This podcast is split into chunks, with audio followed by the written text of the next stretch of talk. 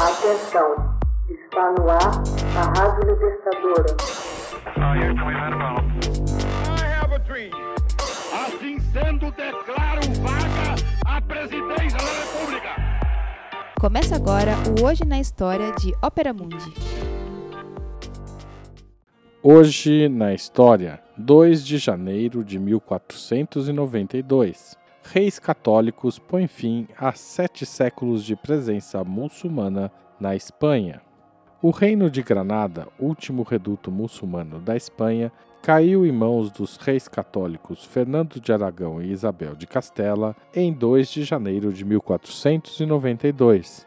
A abdicação do sultão Boabdil pôs fim a sete séculos de presença muçulmana na Espanha. Os combates travados desde o século VIII contra os muçulmanos, que tinha como objetivo a reconquista das terras espanholas, o processo é chamado na Espanha de Reconquista, se consumou com essa vitória em 2 de janeiro de 1492. As novas fronteiras do país mostraram uma Espanha unificada que tinha como base a religião católica, mais tarde, depois dos muçulmanos, a rainha perseguiria e expulsaria todos os judeus da Espanha.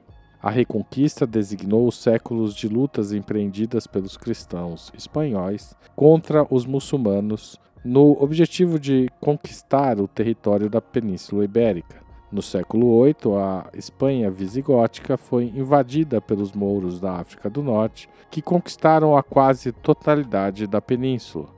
Os poucos bastiões que resistiram no norte montanhoso não tardariam em tomar as armas, estendendo progressivamente suas fronteiras em direção ao sul. É bastante provável que os territórios a salvo da invasão muçulmana tenham permitido preservar dentro do espírito cristão um forte sentimento de legitimidade do antigo reino visigótico este longo período da história espanhola não deixaria de marcar profundamente o país, quer no plano político, quanto no social e cultural.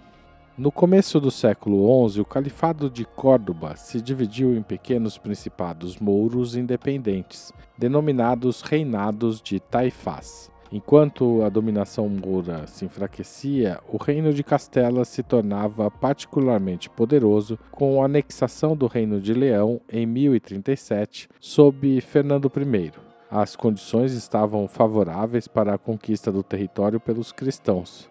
De resto, a peregrinação a Santiago de Compostela abriu o território cristão ao resto da Europa e trouxe o apoio do Papa e da nobreza estrangeira na campanha contra os muçulmanos. Em 1085, o rei de Castela, Alfonso VI, se lançou contra os mouros e conseguiu tomar a cidade de Toledo, Diante da amplitude do avanço, os príncipes muçulmanos apelaram para a ajuda de Almorávides, uma dinastia berber do norte da África que se preocupava em unificar os territórios muçulmanos. Após a tomada de Valência por Rodrigo Dias, o Cid Campeador em 1094, foi preciso que os espanhóis esperassem até 1118 para que a reconquista assumisse um novo ímpeto. Alfonso I, rei de Aragão, multiplicou os combates contra os mouros, conseguindo tomar a cidade de Zaragoza e erigiu uma nova capital. Em meados do século XII, os almorávides deram lugar à dinastia reformadora dos Almohades, que acirram sua dominação sobre os territórios mouros. Os choques com os cristãos não tardam, e o mais violento deles ocorreu em Alarcos, em 1195, contra o rei de Castela, Alfonso VIII, que sofreu uma terrível derrota. Paradoxalmente, este episódio rendeu consequências positivas para os cristãos, que decidiram unir suas forças. Isso fez com que eles pela primeira vez alcançassem uma esplendorosa vitória na Batalha de Las Navas de Tolosa, em 1212. Depois disso, o poderio almohada jamais se recuperaria de tal derrota. Seguiram-se as tomadas de Córdoba, Valência e Sevilha. No final do século XIII, os muçulmanos ocupavam apenas o reino de Granada.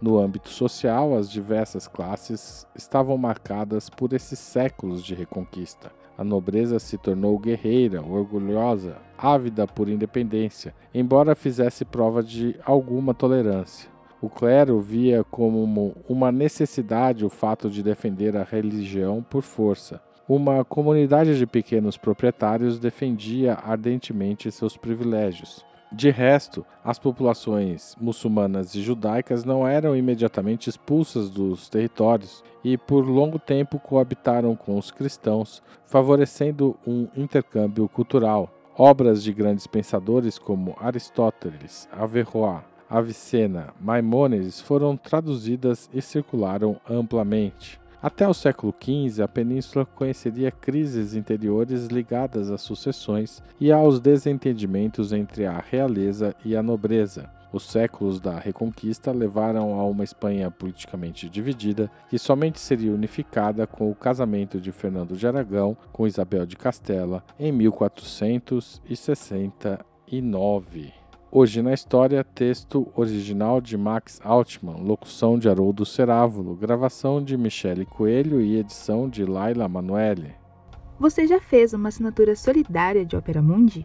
Com 70 centavos por dia, você ajuda a imprensa independente e combativa. Acesse www.operamundi.com.br/apoio.